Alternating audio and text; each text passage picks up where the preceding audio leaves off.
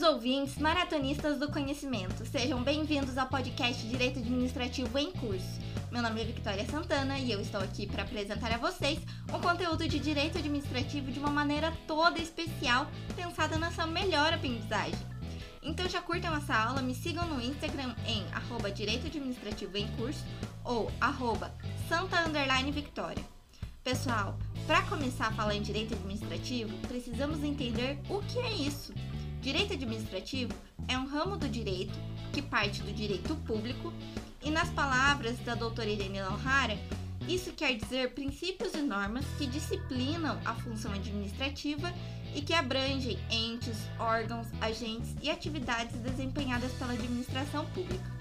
Isso quer dizer que o direito administrativo está conectado indiscutivelmente com a administração pública, porque sem a administração pública ele não existe. A administração pública está conectada com a existência de um Estado, mas mais especificamente com um Estado moderno, formado por princípios reguladores que disciplinam as relações entre aqueles que exercem o poder e aqueles que concedem o poder.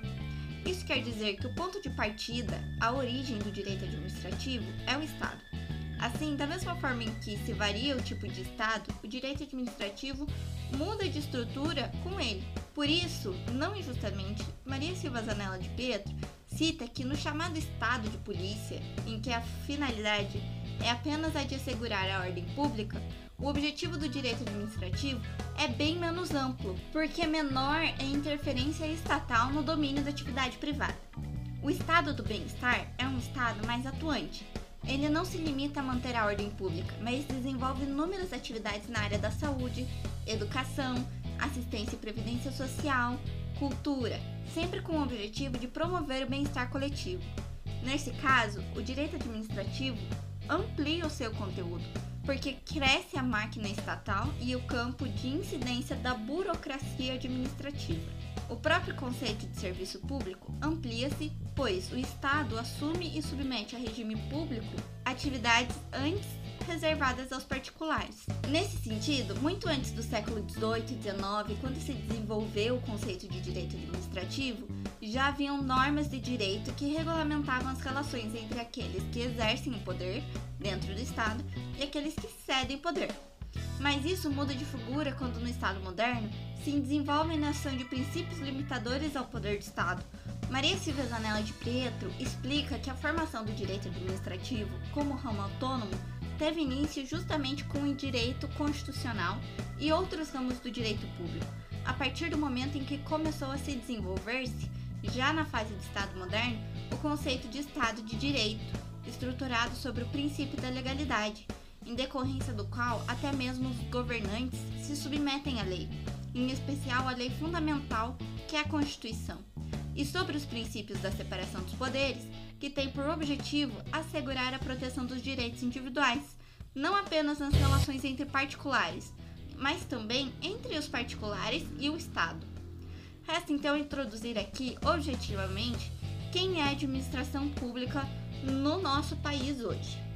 Pois bem, a administração pública são entidades, agentes, órgãos administrativos responsáveis pela execução da atividade pública, no Brasil, a administração pública vai se organizar em três classes. A primeira, administração direta, que engloba a União, estados, municípios, o Distrito Federal e os seus ministérios.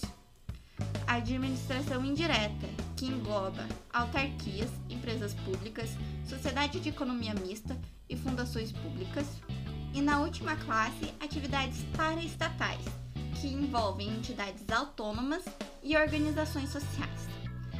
É necessário destacar que existem dois significados para o termo administração pública. O primeiro chamaremos de administração pública em sentido subjetivo, formal ou orgânico, que é quando se deseja apontar entidades, agentes, órgãos administrativos. Nesse caso, se usa letras maiúsculas para escrever o termo.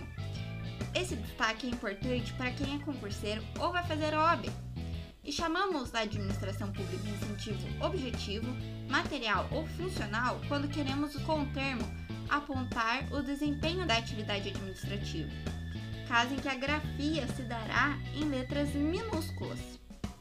Bom, Já que entendemos o que é administração pública, precisamos entender o que é função administrativa. Brevemente, temos no Brasil três funções que se manifestam por três poderes: o legislativo, o judiciário e o administrativo, ou executivo. Cada poder significa também um dever característico das prerrogativas e sujeições que vamos ver em outra aula. Mas, assim, o poder executivo exerce o dever de administrar. Esse dever de administrar significa prestar-se à função de administrar a população de forma que se atente ou se atenda os interesses públicos da nação. Assim, o Estado, ao realizar a função administrativa, submete-se a um regime jurídico próprio que lhe impõe restrições e assegura prerrogativas. Esse regime jurídico público é o conceito que envolve a disciplina jurídica peculiar ao direito administrativo. Antes de adentrarmos em águas mais profundas, vou encerrar essa aula por aqui. Espero que vocês tenham gostado de coração. Não se esqueçam de curtir e avaliar essa aula e entre em contato comigo no Instagram em arroba Direito Administrativo em Curso. E me digam, essa aula foi útil? Um beijo a todos!